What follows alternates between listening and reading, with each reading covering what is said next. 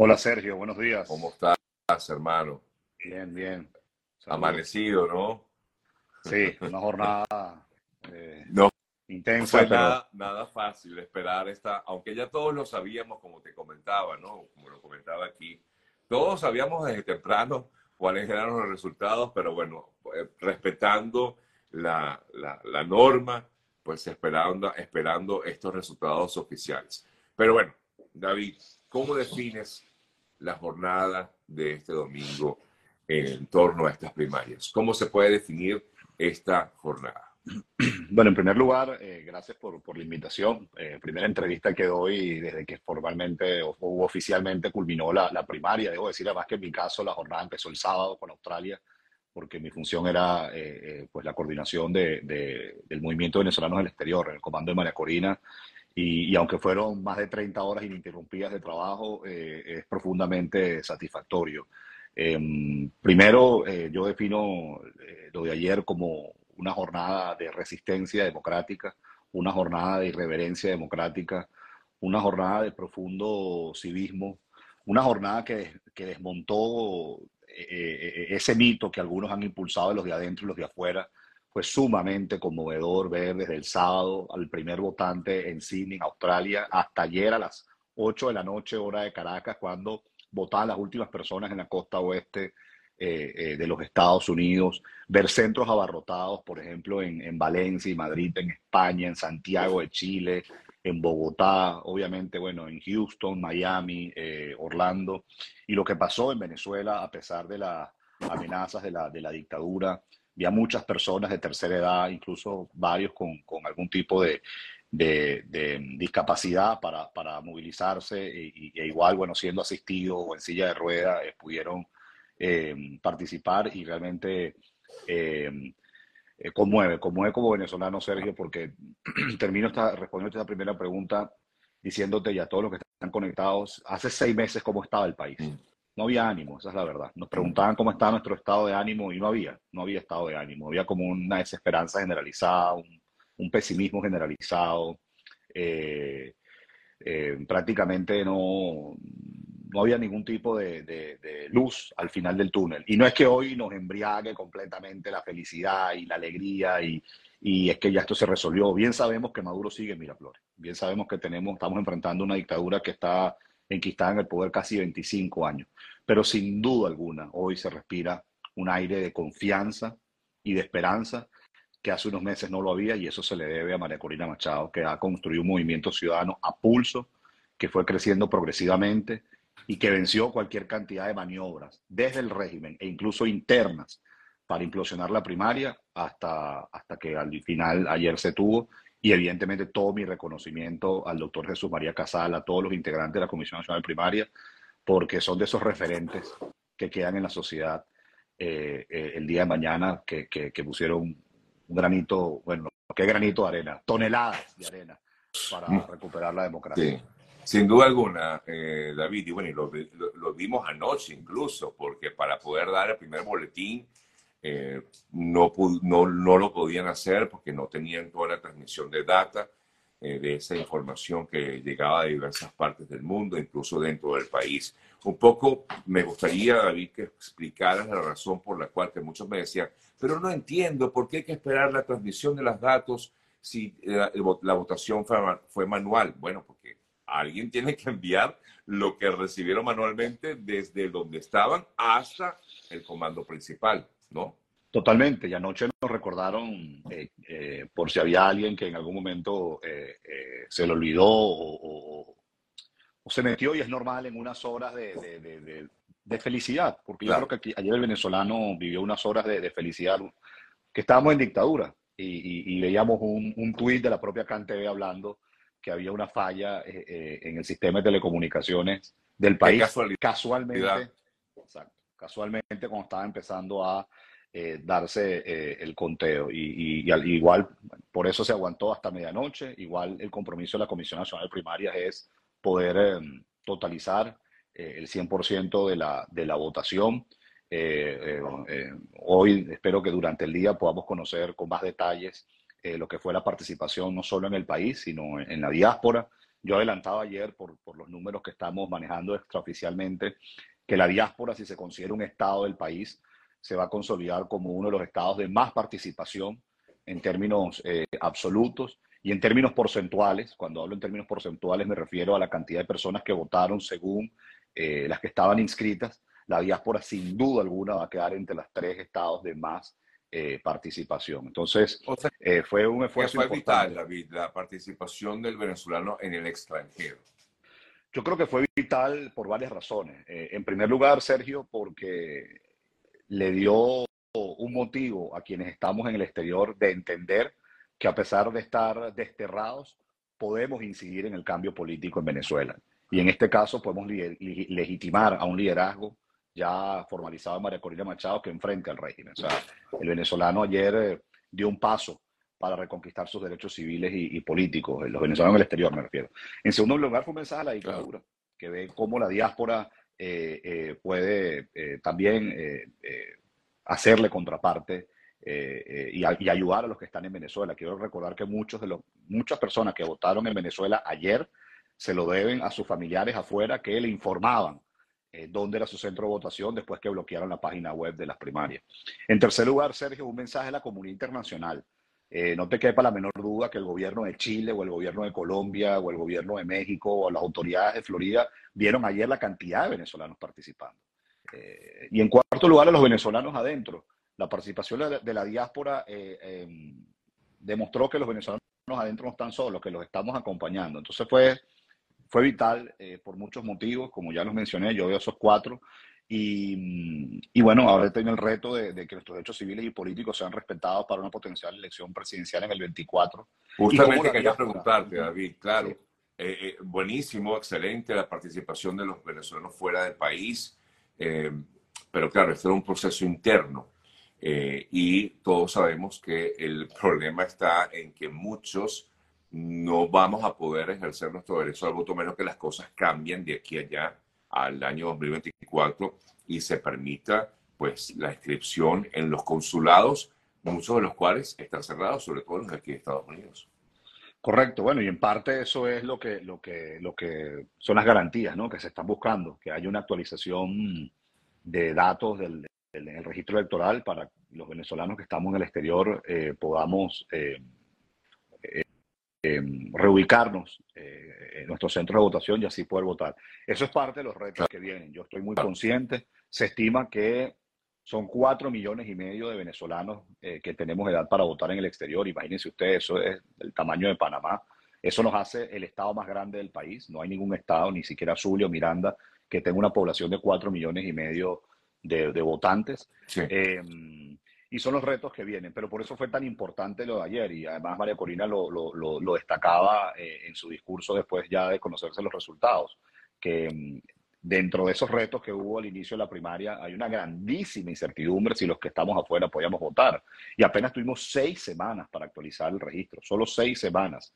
Y aún así, en seis semanas la diáspora construyó un parón electoral más grande que seis estados y como ya te decía anteriormente, eh, cuando sean los resultados oficiales, ustedes van a ver que la diáspora numéricamente, en términos absolutos, va a estar entre los estados de más participación y porcentualmente hablando, yo me atrevo a decir que va a quedar de primero. Y eso es muy significativo. Entonces, sería un paso, sería un paso eh, muy eh, firme en la, en la, reconquista de los derechos civiles y políticos, y un paso certero en el anhelo que tenemos la mayoría de los venezolanos que estamos desterrados de, de poder volver y reunificarnos con nuestra familia. Y ahora lo que queda, pues, es un, eh, un nuevo desafío que no es menor, eh, es aún más difícil al que, al que superamos el día de ayer, pero con esa inyección de esperanza y optimismo que hace unos meses no, no había. Y ayer demostramos que los venezolanos seguimos estando comprometidos con nuestro país, independientemente de donde estemos, y que sobre todo que no hay nada que más añoremos que tener democracia, tener libertad. Eh, Decías o hablabas de maniobras internas. Por supuesto, lo que trató de empañar un poco la jornada de ayer fue esta posición que tuvo el candidato Carlos Prosperi. Eh, cuando ves esto, ¿qué, ¿qué, piensas, David? Este tipo de acciones. Bueno, eh, simplemente lo que, lo que se ufanaron de la ruta electoral, eh, al final la abandonaron. Y al final, al no verse ellos favorecidos, eh, simplemente buscaron implosionar la, internamente. es muy lamentable lo, que ocurrió con, con el candidato de, de, Acción Democrática, que no solo fue ayer, esto empezó desde el jueves, viernes, Fuerza Vecinal que pedía que se suspendieran las primarias, eh, luego la actitud de la ex vicepresidenta de la Comisión Nacional de Primaria, la señora Uzcategui, donde, no solo, donde después de renunciar este, se dedicó a, a, dar entrevistas por dos o tres semanas que estaba tiroteando a, a, la primaria y por eso tiene mucho mérito el doctor Jesús María Casal y por eso tiene mucho mérito los miembros de la, de la Comisión Nacional de Primaria, porque no solamente fueron esas maniobras internas, era escuchar a un Diosdado Cabellos todos los miércoles amenazando, eh, eh, muchos candidatos, quiero recordar, eran seguidos permanentemente por el sedismo, el de en cada uno de los recorridos que, se hizo. No solamente María Corina Machado, por ejemplo, el caso de Elsa Solórzano, el caso de César Pérez Vivas, el caso de Andrés Velázquez, eh, no solamente eran seguidos, miembros de sus equipos fueron detenidos arbitrariamente por unas horas o por unos días, sobre todo aquellos que contribuían con alguna tarima, con el sonido, los candidatos en algunos de sus actos y su equipo. Entonces, Estamos en dictadura y, no cualquier movimiento opositor puede organizar una primaria en, medio de una, de una dictadura. Entonces, bueno, se superaron esas maniobras internas, se superaron este, las amenazas del régimen y, María Corina lo dijo anoche de una manera muy clara. Aquí queremos incorporar a quienes realmente, la estoy parafraseando, estén comprometidos con eh, la democracia, con la libertad y con la transformación política del, país. Eh, entonces, eh, ahora viene más trabajo, como ya decía, ahora el desafío es más grande, pero nuevamente, con una inyección de optimismo, de esperanza y de motivación que hace unos meses el país no tenía. Y eso es fundamental, porque eso nos da determinación. Y cuando el ser humano está determinado, el cielo es el límite. Ella hablaba de una alianza entre, bueno, ella y el resto de los candidatos, o por lo menos la gran mayoría, y de verdad que hay que destacar que eh, varios de los eh, candidatos eh, que, por ejemplo, el caso de Capriles, que se había retirado, pues apoyó como, como, como, como, partido también, como Primero Justicia apoyó el triunfo de María Corina. Hemos visto, pues esto, esperamos solamente Acción Democrática a ver qué es lo que dice, pero hasta el momento el resto de los partidos han han dado su respaldo a, a María Corina. Ella ha hablado de una alianza, una alianza que busca ahora llegar como tal a la presidencia. Y por supuesto, David, tengo que preguntártelo, el gran fantasma está allí presente, el fantasma de la inhabilitación, que es lo que todo el mundo se pregunta. Eh, ¿Crees que con este triunfo avasallante, porque no hay ninguna, no hay otra manera de, explicarlo, porque fue avasallante, aquí, aquí la gente fue a votar por María Corina. sí, unánime casi. Salió a la calle a votar por María Corina. Eh, este triunfo avasallante de Maraconía le da una, una especie de, no sé si llamarlo así, de blindaje para poder luchar contra ese fantasma de la inhabilitación. Bueno, sí, siempre dije que no era lo mismo una, una Maracorina inhabilitada antes del 22 de octubre y otra después del 22 de octubre. En primer lugar, nosotros desconocemos esa inhabilitación, es irrita, es arbitraria, es ilegal, eh, eh, es una política sistemática que se le ha aplicado a muchos servidores públicos, líderes, dirigentes que, representan una amenaza al régimen. Este servidor, por ejemplo, tiene tres inhabilitaciones encima. Eh, y ahora, pues, yo no tengo la menor duda que, que la dictadura la va a tener mucho más complicada para anularla a ella el juez, porque María Corina fue legitimada ayer por la abrumadora mayoría de los venezolanos, como dices tú, por una aclamación por los venezolanos dentro y fuera del país. La gente ayer salió masivamente a, respaldar a María Corina, a legitimar a María Corina. No es un secreto para nadie que la oposición estaba en una suerte de, orfandad desde que se mantuvo el gobierno interino. Eh, había un hueco en la conducción y ayer la gente decidió de manera eh, categórica quién quiere que conduzca a la oposición en, los próximos meses, ¿no? Entonces, eh, no es lo mismo la María Corina de hoy a la, de, a la del viernes o a la del sábado, está mucho más fortalecida y sobre todo, Sergio, porque hay que entender que estamos dentro de eh, un rompecabezas eh, geopolítico mundial, la comunidad internacional. La comunidad internacional también vio ayer quién es María Corina Machado, su compromiso con la democracia, su grandeza al momento de, hablar cuando, cuando ganó. este, los años de trabajo que al final rinden, rinden su fruto.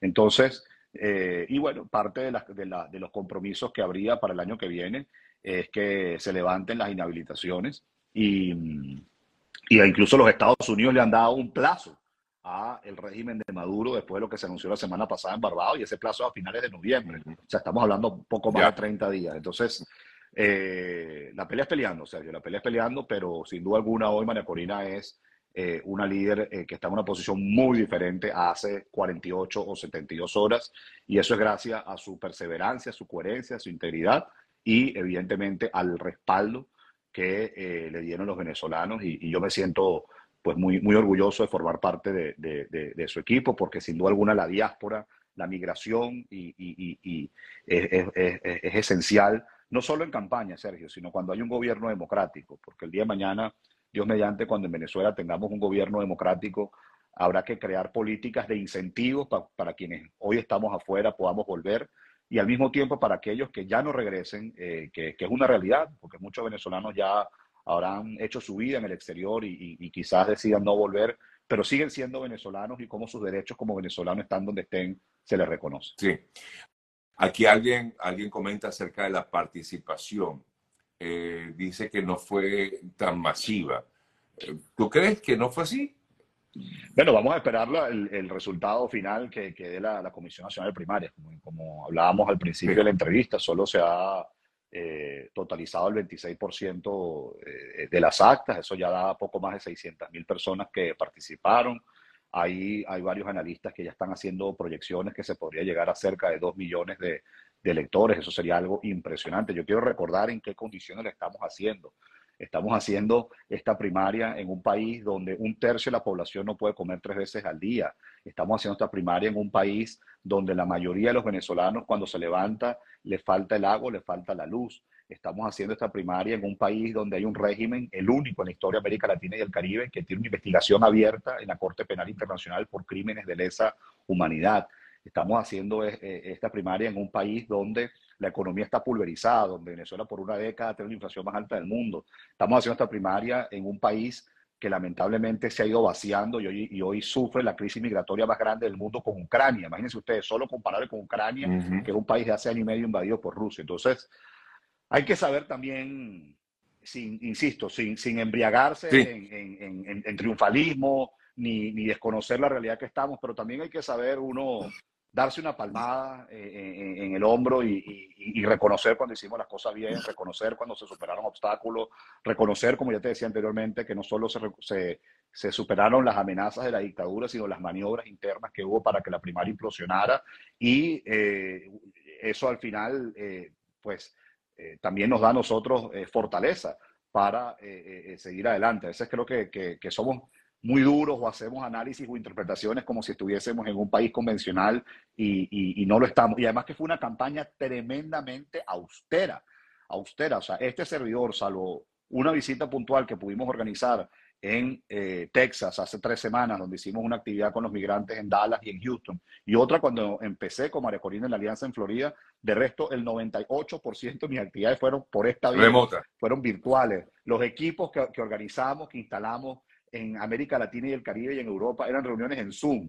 Eh, eh, y por Zoom fue que nos fuimos organizando. Y si ustedes ven las actividades que hice con María Corina Machado, que fue el anuncio de nuestra alianza luego fue la juramentación de las estructuras y el cierre de campaña, todo era virtual. María Corina tiene una prohibición ilegal de salir al país. Yo tengo, evidentemente, eh, un eh, impedimento de volver por una orden de arresto vigente y aún así nos organizamos. Entonces, insisto, no es que estamos ahora en una fiesta democrática y una borrachera electoral, no hemos tomado esto muy en serio, pero eh, eso no hace que no, no reconozcamos el, el esfuerzo, que además lo de ayer fue gracias a decenas de miles, decenas de miles miembros de mesa, testigos, voluntarios. Yo cuando llegué fue a votar a Washington, en Washington, me conmoví de lo que vi. O sea, vi personas de distintas edades que trabajan los fines de semana y algunos pidieron eh, su domingo, que, que, sabemos cuánto, cuán sacrificio es cuando se es migrante dejar de trabajar un día, personas que pidieron una mañana en el trabajo, una tarde para ir a votar. Bueno, todo eso nos hace, nos hacer sentir orgullosos como venezolanos. Sin duda alguna. De verdad que fue muy emocionante ver lo que yo también vi, todo lo que vimos todos, sin duda alguna. David, te agradezco, ¿sí? Gracias, por este contacto. Gracias. Eh, bueno, el trabajo continúa, como bien decía para Colinas. Comienza una nueva, una nueva etapa, una nueva campaña que comienza ya hoy mismo, ¿no? Así, que seguimos trabajando y esperando y confiando en que, bueno, se dé lo que toda Venezuela desea, porque me llamaba mucho la atención. Una de las palabras, una de las consignas más repetidas en el día de ayer, y lo vi en varios videos que me llegaron de diversas partes del mundo, incluso dentro de Venezuela, fue la palabra libertad. O sea, estuvo presente en esta jornada y definitivamente el triunfo de Maracolina lo que inspira es eso, un llamado a la libertad. Sí, se dice así es. ese es el anhelo que tenemos y, solo termino diciendo que, y creo que dije al principio, se, desmonta eh, cualquier eh, corriente que ha habido de, personas que dicen, no, los de afuera y los de adentro, no hay nada que más nos una que la migración. Hoy amaneció alguna señora en Maturín eh, feliz porque su hijo fue a votar ayer en Lima.